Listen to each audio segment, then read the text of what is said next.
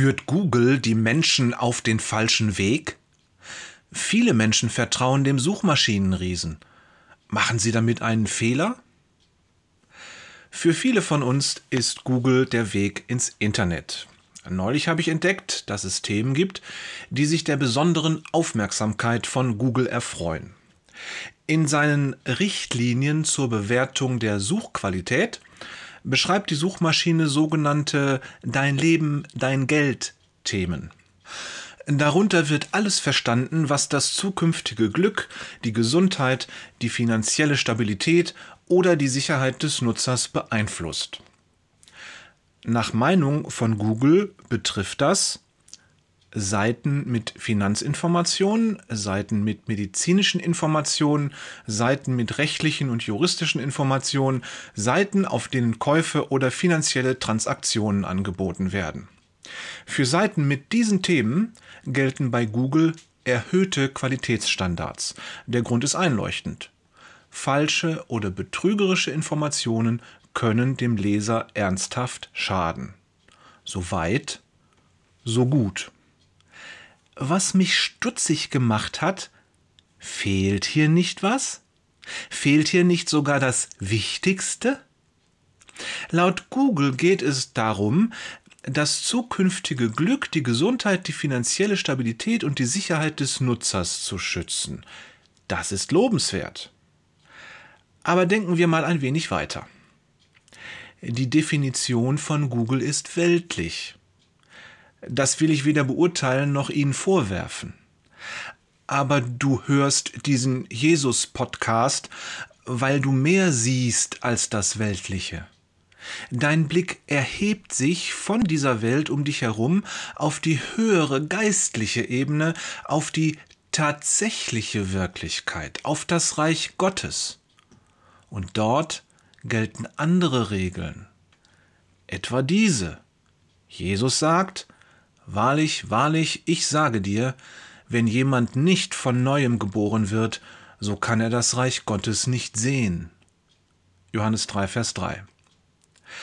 Offensichtlich gibt es eine Aufnahmebedingung für das Reich Gottes, die Wiedergeburt, genauer gesagt die geistliche Wiedergeburt. Wer das dritte Kapitel aus dem Evangelium nach Johannes kennt, der weiß, dass der gute alte Nikodemus an genau dieser Stelle seine lieben Schwierigkeiten hatte, die Botschaft zu verstehen. Lies noch einmal Johannes 3, das Kapitel Verse 1 bis 21, das ist eine herrliche Stelle, wo dieser hochgebildete Mann wie ein begriffsstutziger Schulbub vor Jesus steht und um Fassung und Verstehen ringt. Geht es uns nicht oft genauso? Da können wir gebildet sein, wie wir wollen. Diese Verse lassen aber offen, wie Nikodemus mit den Wahrheiten umgeht, die Jesus ihm offenbart. Doch das Wunderschöne ist, dass wir Nikodemus später in der Bibel wieder treffen und dort erkennen wir, dass er verstanden hat und dass er sie erlebt hat, die geistliche Wiedergeburt. Doch zurück zum Internet der heutigen Tage. Also, was fehlt in Googles Definition von wichtigen Themen? Das wichtigste Thema für jeden Menschen auf dieser Welt dreht sich um die Frage, wie komme ich in den Himmel?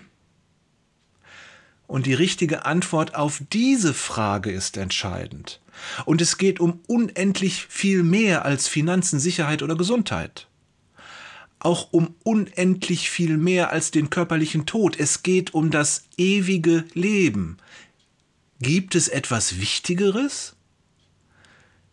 Die richtige Antwort kann natürlich nur in Form der richtigen Entscheidung gegeben werden und die lautet, ich glaube an Jesus Christus und übergebe ihm mein Leben.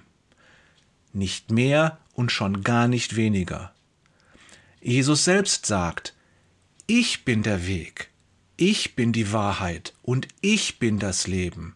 Zum Vater kommt niemand außer durch mich. Johannes 14, Vers 6. Jede Webseite, die sich im entferntesten mit Verbreitung der guten Nachricht beschäftigt, verdient die allerhöchste Qualitätskontrolle. Falsche oder gar betrügerische Informationen können dem Leser nicht nur einen ernsthaften Schaden, nicht nur einen bleibenden Schaden, nein, sie können ewigen Schaden anrichten. Und das hört sich an dieser Stelle harmloser an, als es ist. Es ist unsere höchste Priorität, den Menschen von Jesus zu erzählen. Herzliche Grüße von Jörg, Jesus, du bist der Weg, Peters und Thorsten, komm und sieh, Wader.